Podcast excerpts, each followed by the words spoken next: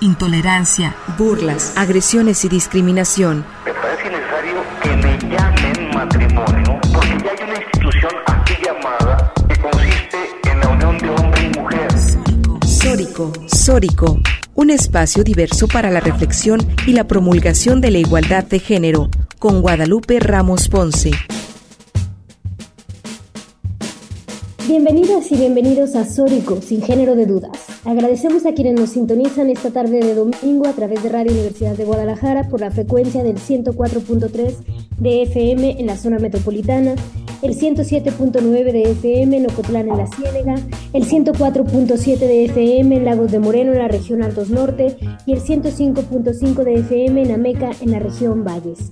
En este micrófono te saluda Natalia Rojas y te invitamos a que te quedes con nosotras la siguiente hora para deconstruir el género y construir la agenda feminista. Un agradecimiento muy especial a Gil Domínguez, quien se encuentra en la producción de este programa. Igualmente saludo con mucho gusto a mis compañeras locutoras, a Lupita Ramos, quien en esta ocasión no nos acompaña, pero sí nos escucha, y también a Estefanía Martínez. Muy buenas tardes, Estefanía, ¿cómo estás?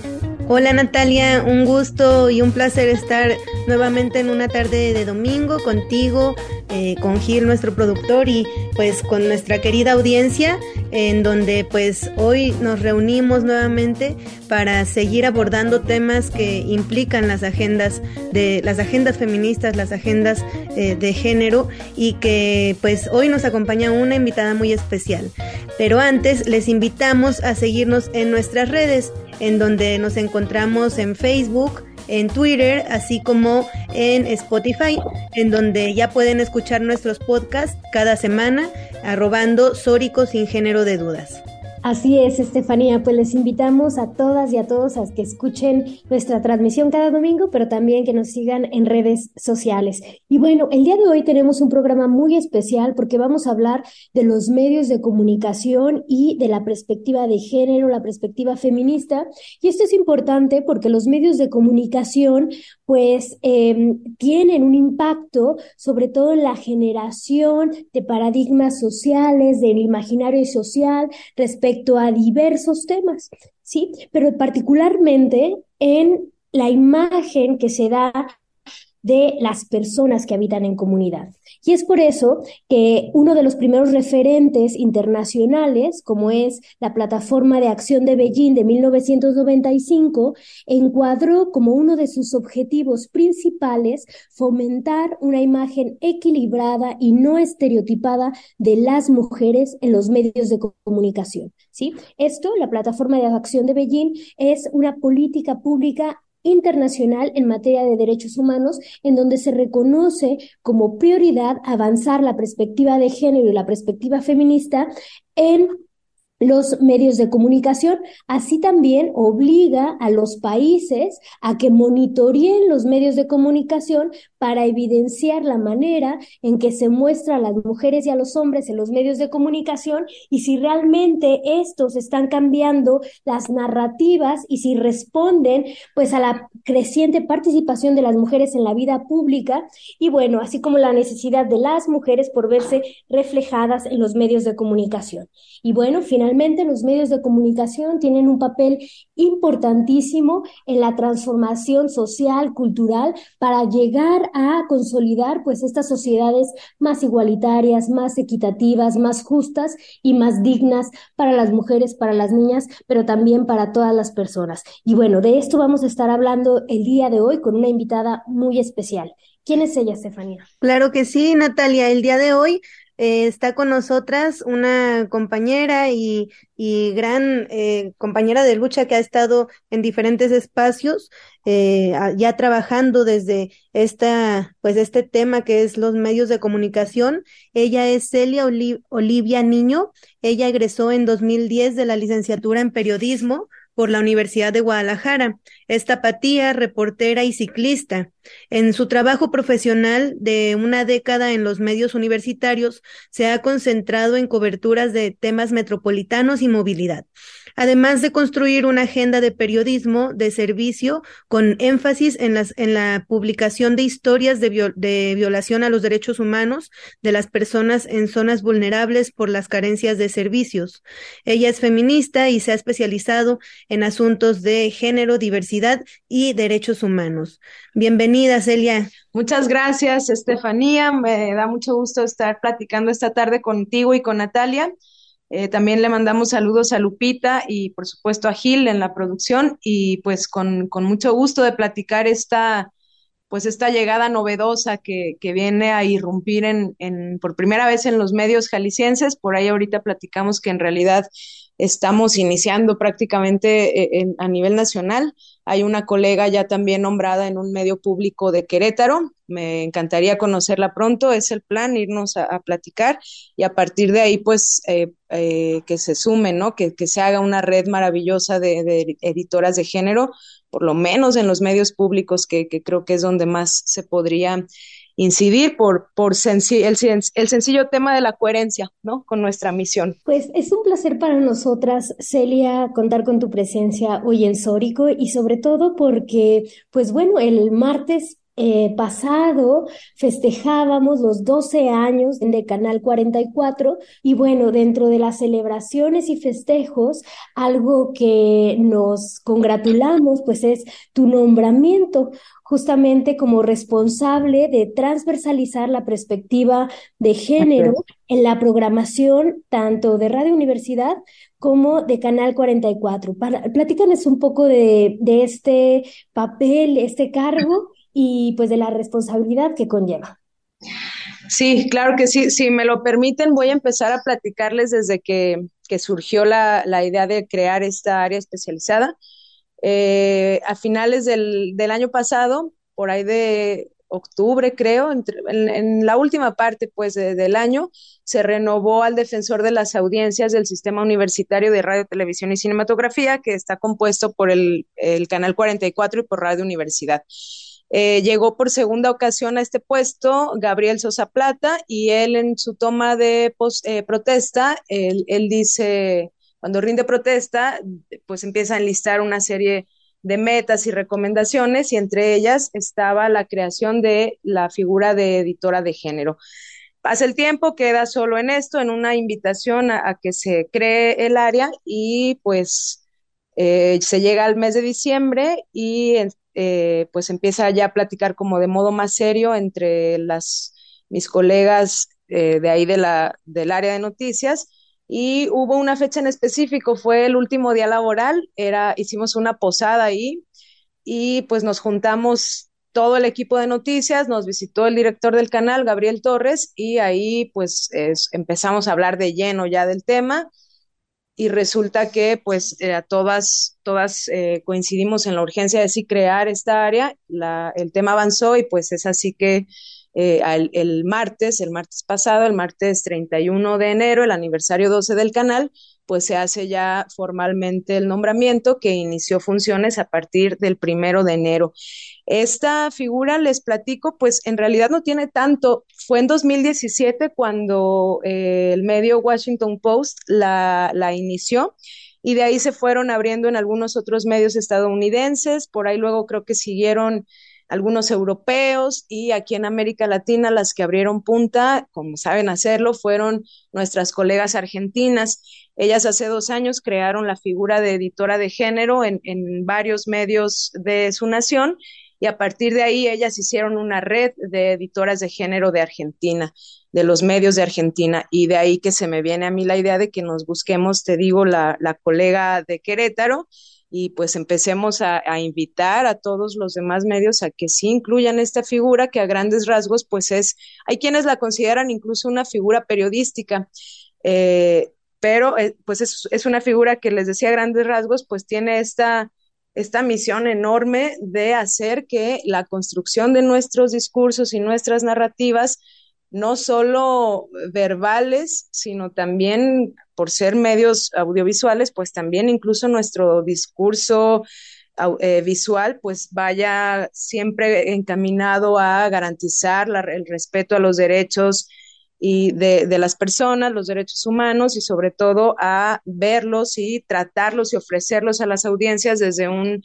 un discurso, un discurso construido con perspectiva de género.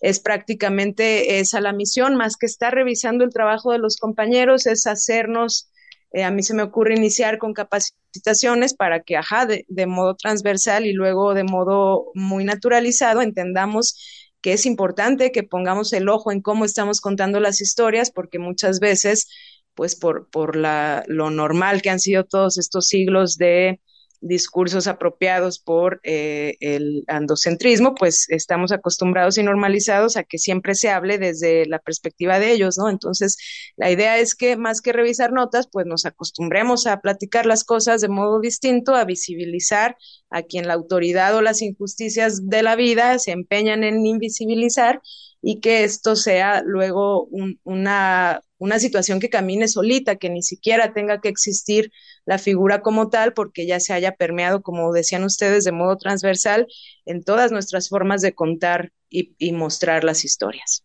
Definitivamente, Celia, un trabajo muy importante el que se tiene que hacer en este tema y que pues justamente vamos tarde, ¿no? De, ya que pues desde la firma de los tratados internacionales hace más de 20, 30 años, desde la CEDAW, desde Beijing, desde Belén do Pará, ya se eh, se hacía esta puntualización y obligación de los estados de transversalizar la perspectiva de género en todos los ámbitos, ¿no? Y en todas las las los trincheras, los niveles eh, que, que alcanzan las instituciones y tanto públicas como privadas, como las universidades, ¿no?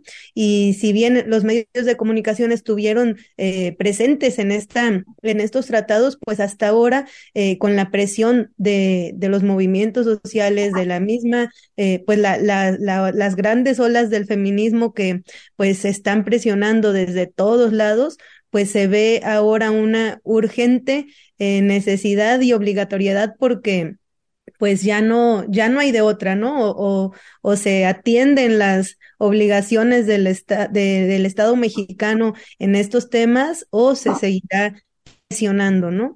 Y en este sentido, pues eh, este, los medios de comunicación tienen un papel fundamental, ¿no? En el desarrollo de las sociedades y de la misma humanidad, ¿no? En este sentido, vamos a seguir hablando con Celia Niño, quien nos ha estado, nos va a compartir más acerca de esta figura y vamos a ir a un corte y regresamos a Sórico, sin género de dudas. Sórico, sin género de dudas. Valiente, sí. Sumisa, jamás.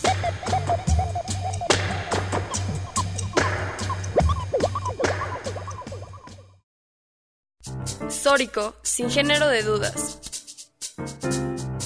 Crecer, luchar y reconstruirnos juntas.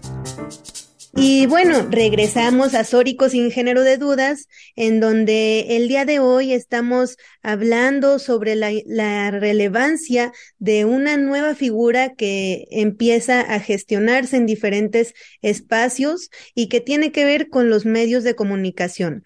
Una figura que trata de transversalizar la perspectiva de género en los, en todo lo que tiene que ver los, los medios, la radio, eh, cómo eh, el tema de cómo los medios de comunicación trabajan o no el, esta incorporación de una perspectiva de las mujeres, las niñas, las adolescentes en una, en esta mirada de lo que se comunica, ¿no? Eh, para esto tenemos a un especialista en este tema quien pues nos ha, nos va a compartir un poco más de cómo entender esta, estas nuevas figuras. Ella es Celia Oliva, Olivia Niño. Eh, platícanos, Celia, ¿qué, cuál es la, la importancia de este, estas figuras. Platícanos qué, para que entendamos la audiencia, cómo, cómo, de qué se trata esta figura. Claro, eh, me quiero regresar poquito a lo que decías en el bloque pasado, eh, y, sí, ¿no? Que para que se que, que quede claro y que si es necesario nos dé vergüenza como, como sociedad. Vamos tardísimo, o sea, mínimo unas dos décadas atrás de que existen estas disposiciones y estos acuerdos internacionales para que ya se, desde, desde ese entonces estuviera trabajando eh, y permeando todo este, todos estos temas, ¿no? Sin embargo, pues creo que es más vale tarde que nunca en este, en este tipo de casos y es importante, es urgente que sí se, se empiecen a aperturar más editoras de género en los diversos medios porque para que la, audiencia luego nos entienda en un ejemplo, les voy a poner un ejemplo que leí hace rato, ¿no? En, en, las noticias desagradables que todos los días leemos en, en, la prensa a lo largo de la semana. Era por ahí de media semana y eh, llega un trascendido, un, un, medio ahí que, que, se llama Guardia Nocturna. Este, ponen, eh, se había registrado la desaparición de un estudiante de la Universidad de Guadalajara, de una preparatoria. Entonces lo localizan, pero en el trascendido la, nota, que ni siquiera es nota, son dos renglones vergonzosísimos que dicen, eh, ya fue localizado el joven fulanito de tal, se eh, trasciende que estaba relacionado con actividades de narcomenudeo.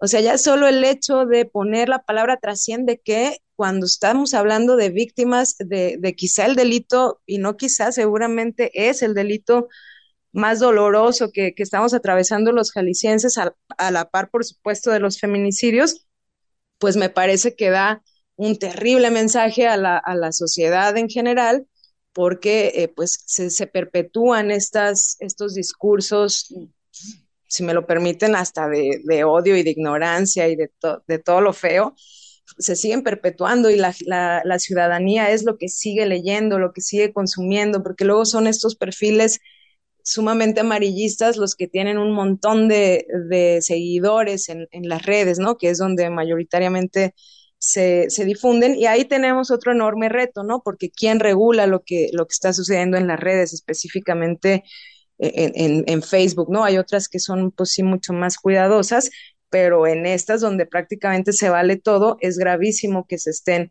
perpetuando y sucede también en los medios convencionales, ¿no? Vemos todavía encabezados o escuchamos a conductores decir que eh, pues la, la, mujer perdió la vida, ¿no? Cuando fue un claro asesinato, fue un claro feminicidio y hay que nombrarlo como tal, pues para que la gente que, por supuesto que las audiencias no son, no son tontas, son muy, muy inteligentes y críticas y como tal tenemos que tratarlas y nombrarles los problemas que nos están aquejando y si los desconocen, porque a, a los poderosos les conviene que los desconozcan, pues que los empiecen a, a visibilizar como lo que son, ¿no? Como crímenes lamentables que nos pasan en la cara todos los días sin que nadie se indigne.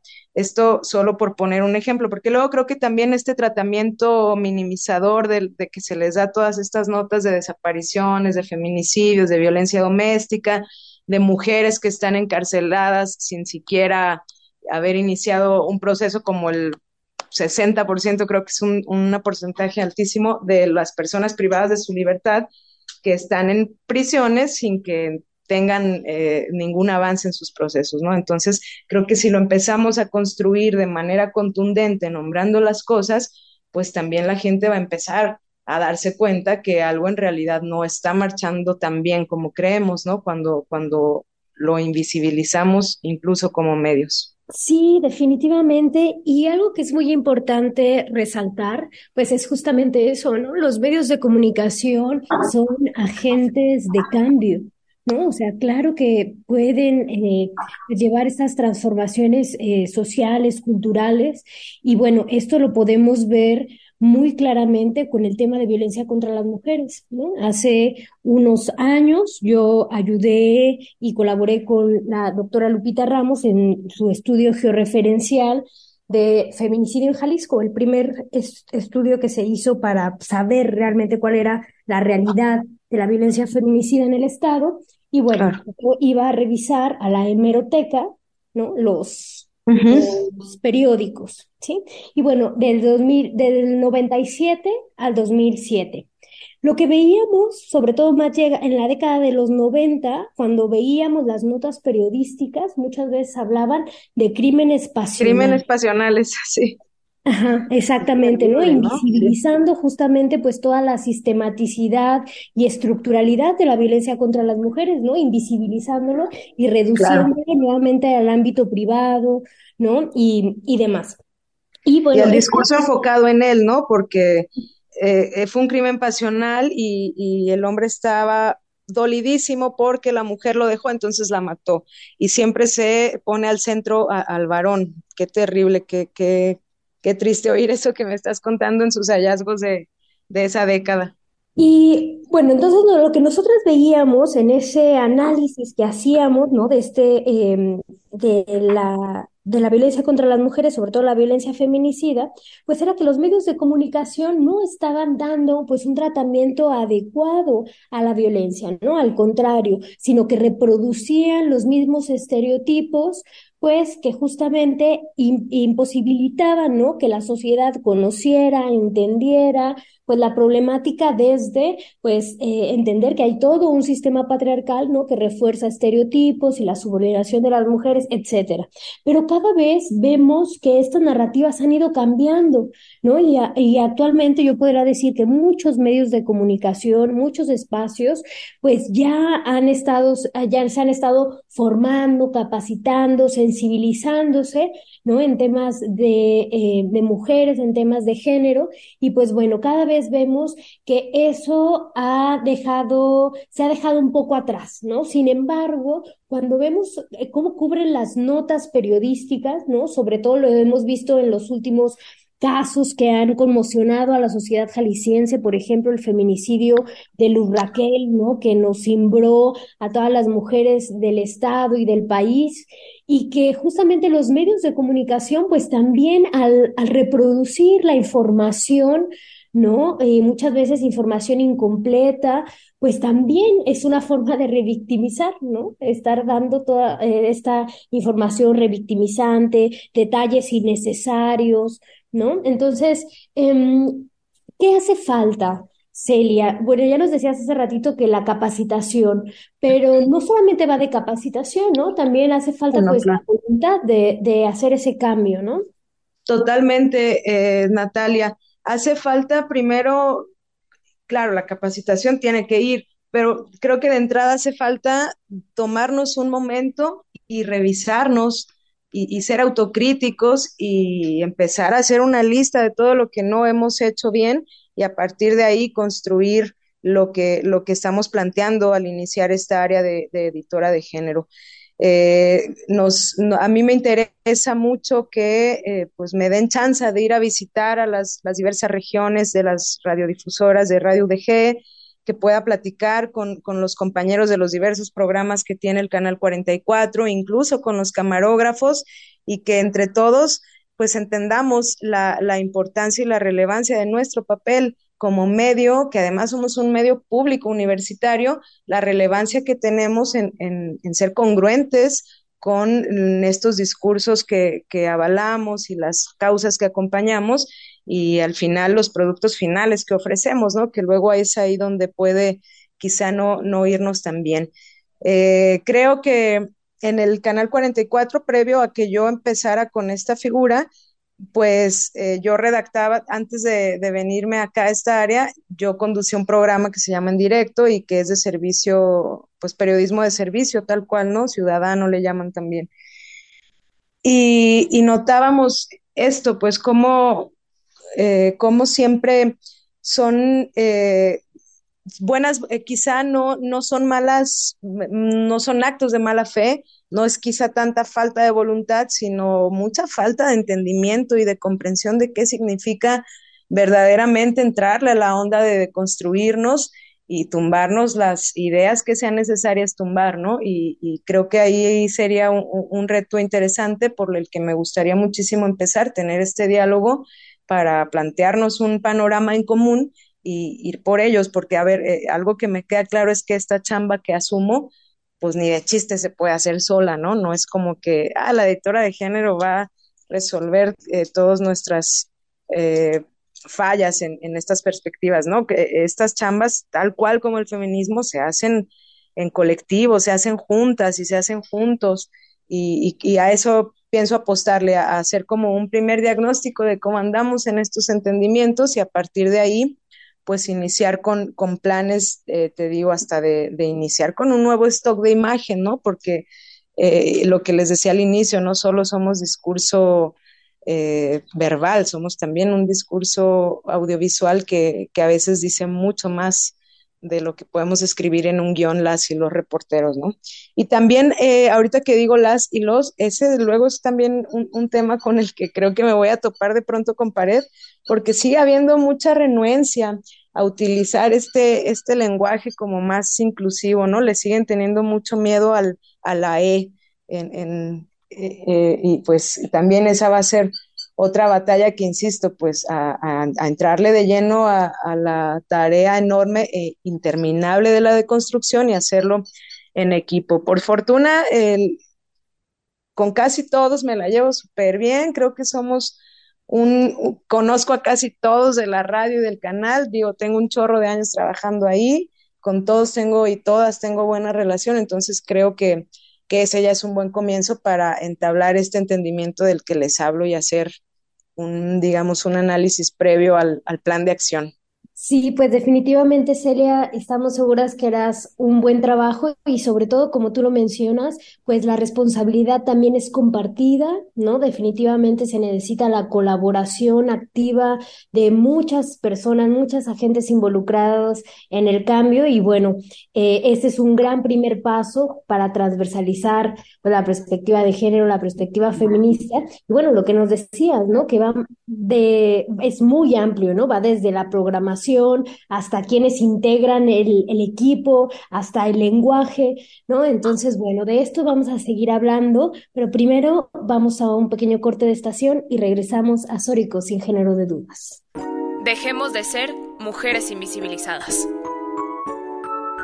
Sórico sin género de dudas. Sororidad, deconstrucción y empoderamiento. Sórico sin género de dudas.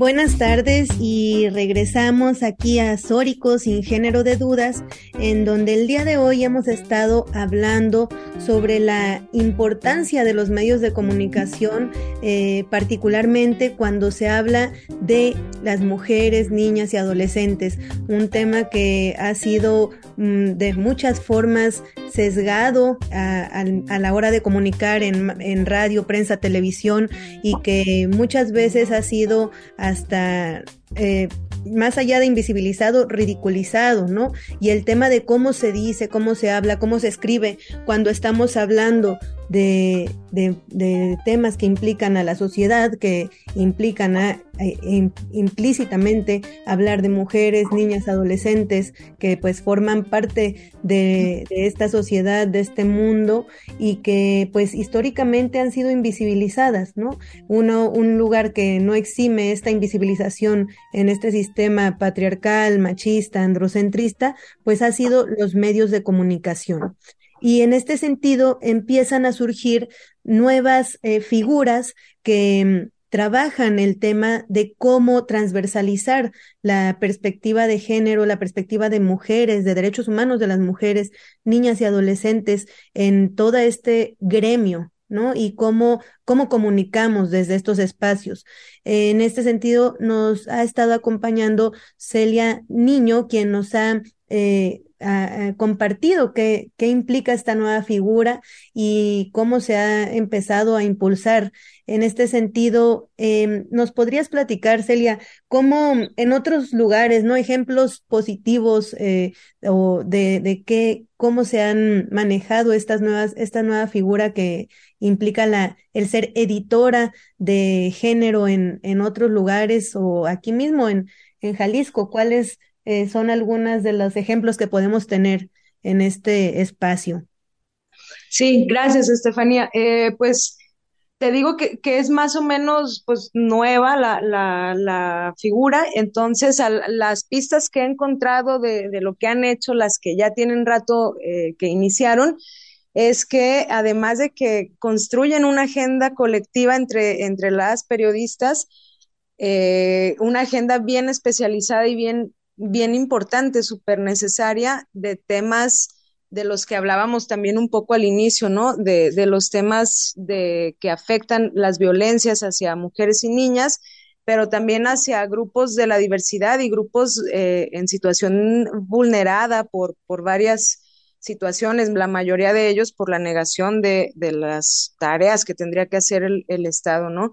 Entonces empiezan a hacer como un, eh, una agenda tal cual de este tipo de casos de mujeres trans que no quisieron ser atendidas en una institución pública o de abuelitas que están, llevan años luchando para conseguir la pensión de la hija que les mataron y que ahora dejó a sus hijos al cuidado de, la abuela y, todas estas historias que se cuentan por montones, ¿eh? que es cosa de que de verdad nos, nos concentremos en, en, ubicarlas y que, que, que son, que, que, todos los días eh, están este tipo de situaciones, ¿no? Entonces son también eh, estas, estas redes han servido para eso, para fortalecer las agendas invisibilizadas de injusticias tremendas, ¿no? De, de casos emblemáticos. O, a ver, aquí, aquí mismo tenemos un, un caso así, el, el, que mencionaban hace rato de Luz Raquel, que, que tuvo un pésimo tratamiento mediático a estas alturas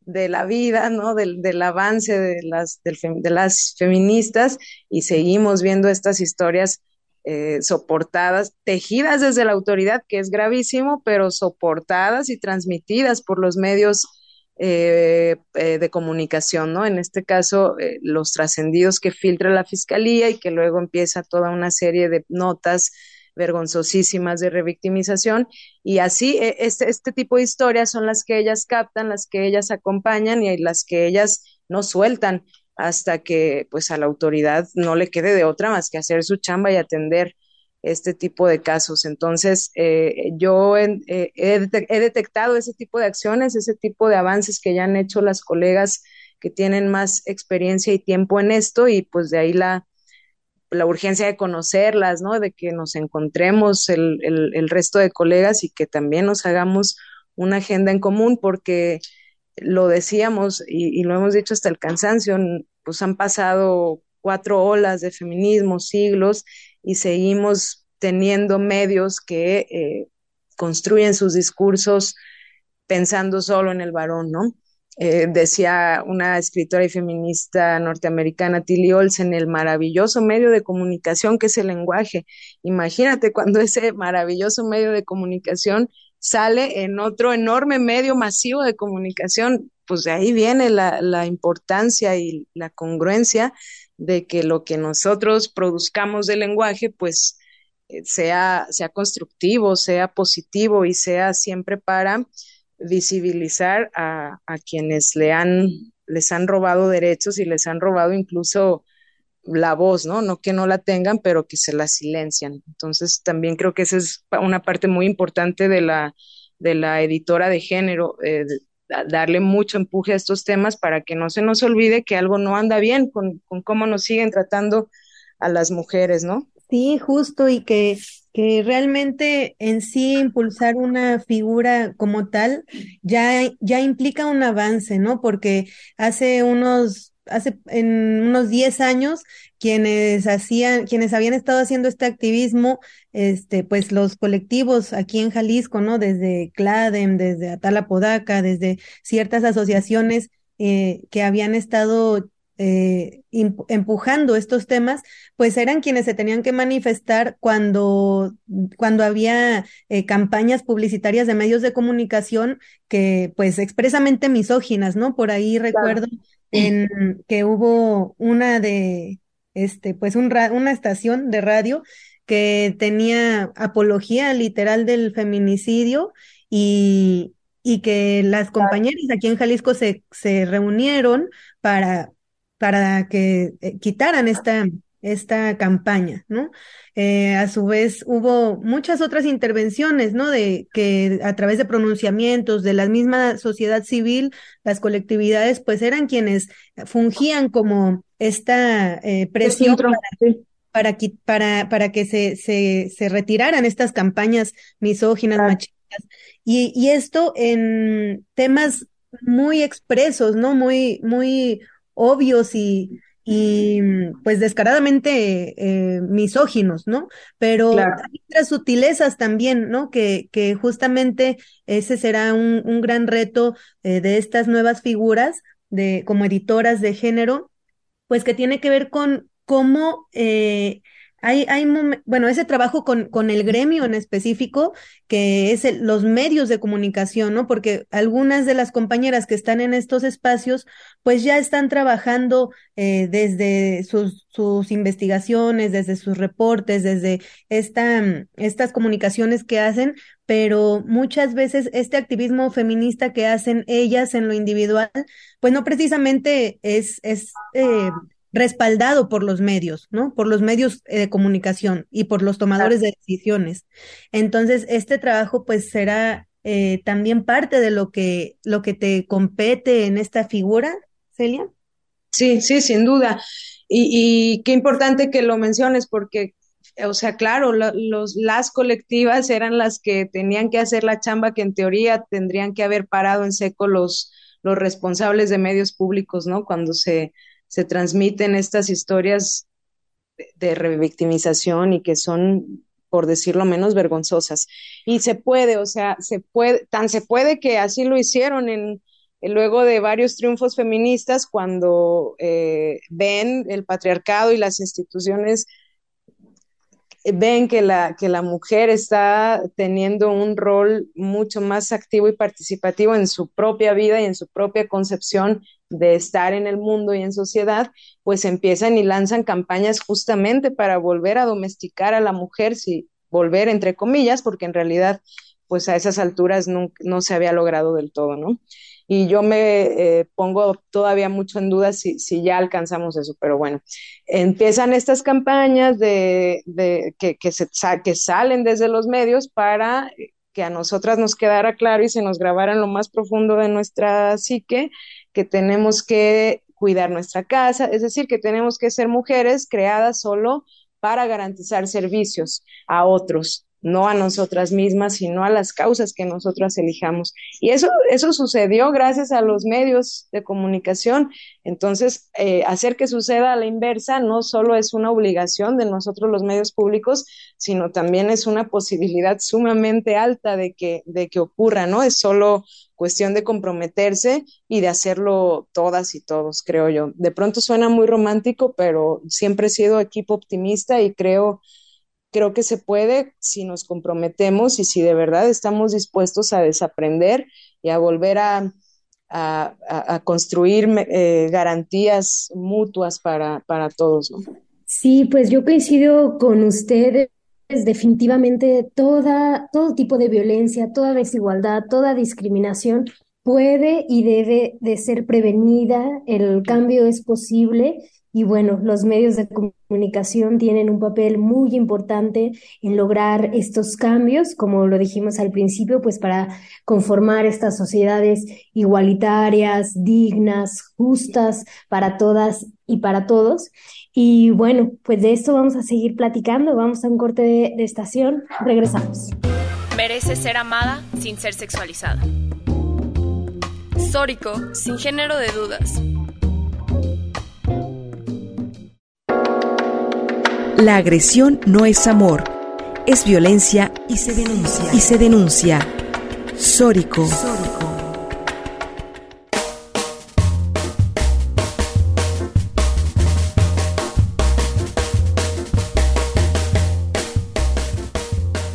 regreso a Sórico sin género de dudas y el día de hoy estamos hablando de la importancia de los medios de comunicación en la construcción de sociedades justas, dignas e igualitarias para todas las mujeres y niñas, pero también para todas las personas en las sociedades. Y de esto estamos hablando con Celia Olivia Niño, quien acaba de ser nombrada por la Radio Universidad de Guadalajara y Canal 44 como la encargada de transversalizar la perspectiva de género.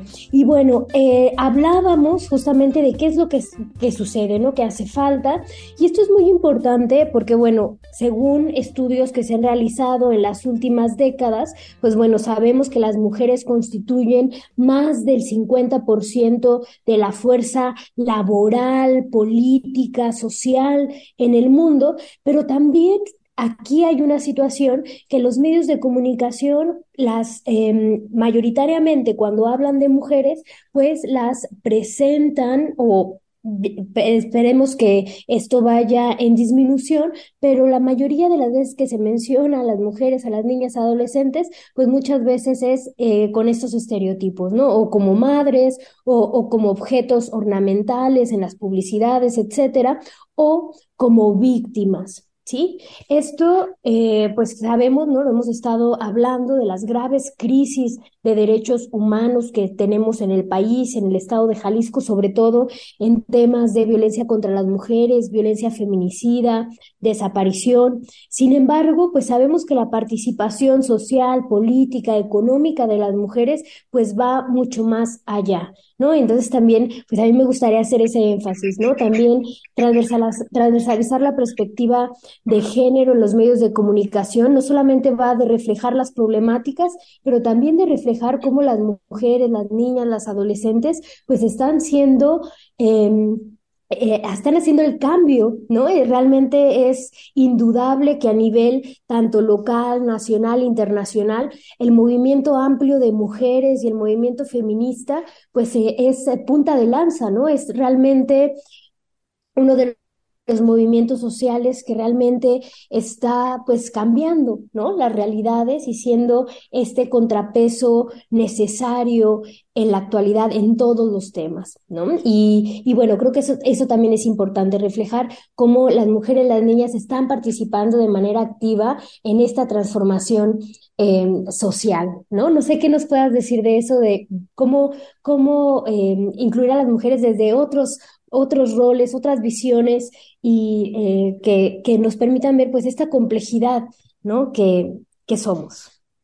Sí, eh, están, están participando las mujeres, estamos participando, venos aquí todas nosotras, y, y, no piensan dar ni un paso atrás, ¿eh? Las, las, las generaciones de, de nuevas militantes feministas, al, algunas luego de pronto sí tengo ahí yo mis, mis temas, porque no, no es un secreto que existen luego grupos de feministas antiderechos, por, por, por extraño que sea que estas palabras vayan juntas, pero creo que en la, la, gran mayoría de nuevas militantes tienen un arrojo impresionante y envidiable, una valentía que, que, que, da, que da mucha esperanza, ¿no? Entonces creo que eh, eh, este, este tipo de chambas en los medios de comunicación pues llega tarde, pero, pero llega y, llega a, atender esta, esta deuda que, teníamos entre, con, todas nosotras, ¿no?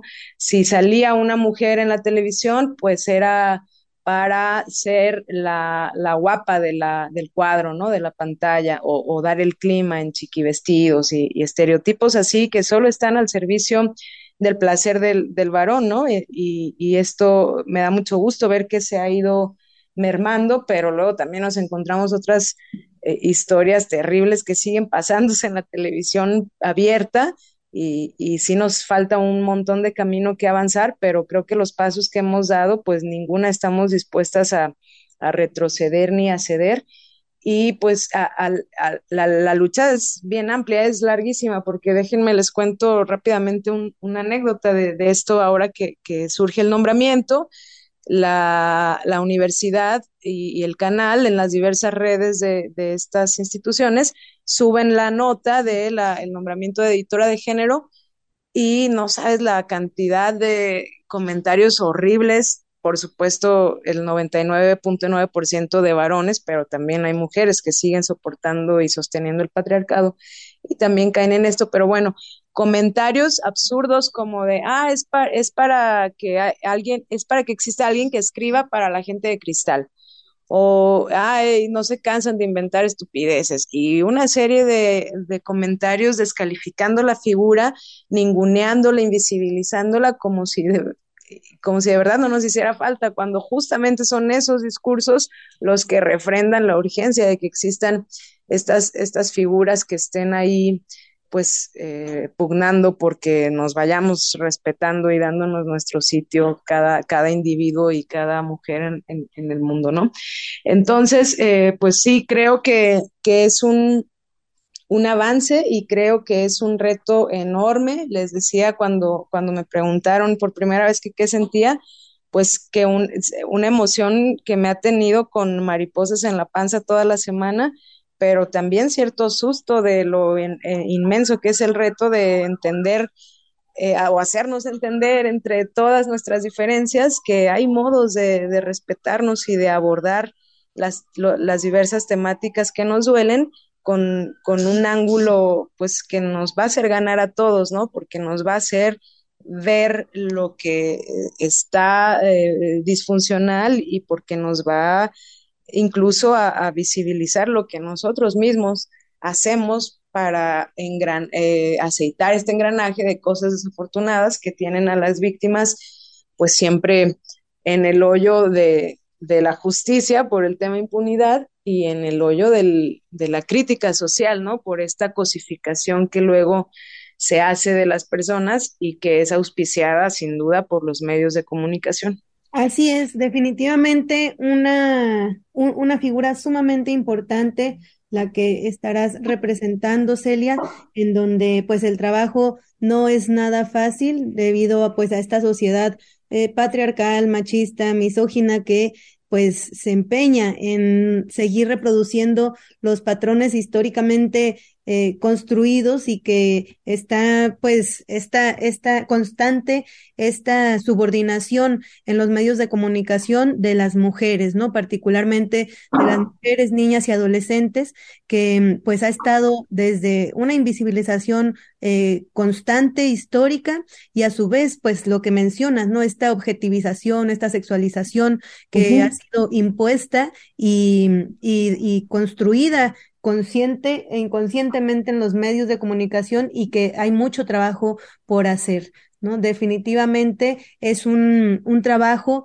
que pues a, lo largo de la, de la historia ha estado esta, este sistema de subordinación, pero que ahora con estos avances eh, que implican los movimientos feministas, un movimiento, pues el, el, el movimiento más más largo y más trascendente y más eh, importante que, que la historia eh, de la humanidad ha tenido y que sigue eh, presente y cada día más fuerte, pues seguirá haciendo esta incidencia, ¿no?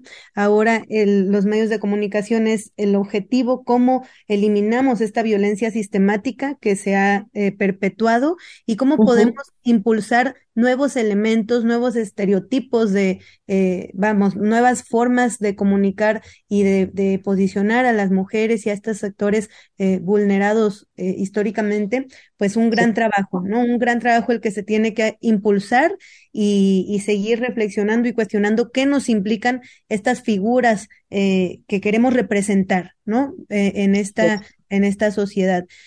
una serie de comentarios finales para para, para despedir a nuestra audiencia, Celia, ¿qué, qué nos, qué, qué nos compartes para finalizar esta entrevista tan, tan, tan interesante que hemos compartido? Muchas gracias, Estefanía. Sí, la verdad es que sí ha estado muy, muy chida la, la plática aquí con, con, ustedes.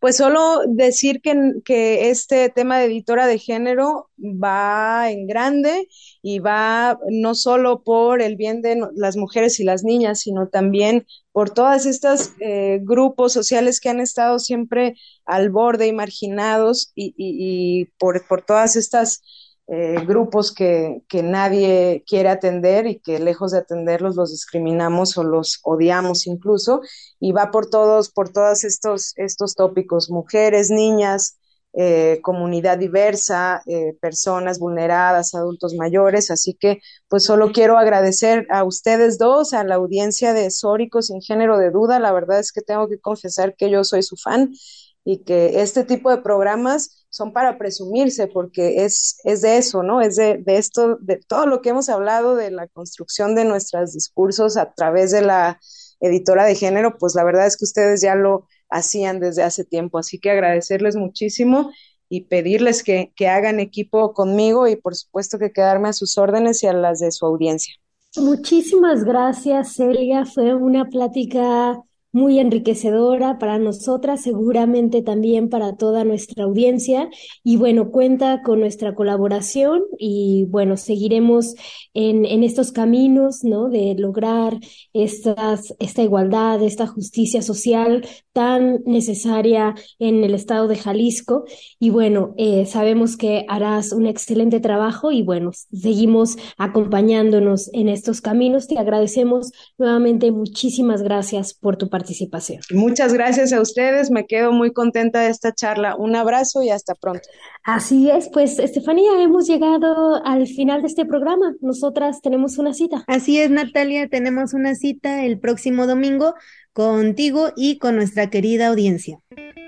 Así es. Y bueno, gracias a todas y a todos quienes nos acompañaron. Esto fue Históricos sin género de dudas. Les dejamos en compañía de la programación de Radio Universidad de Guadalajara.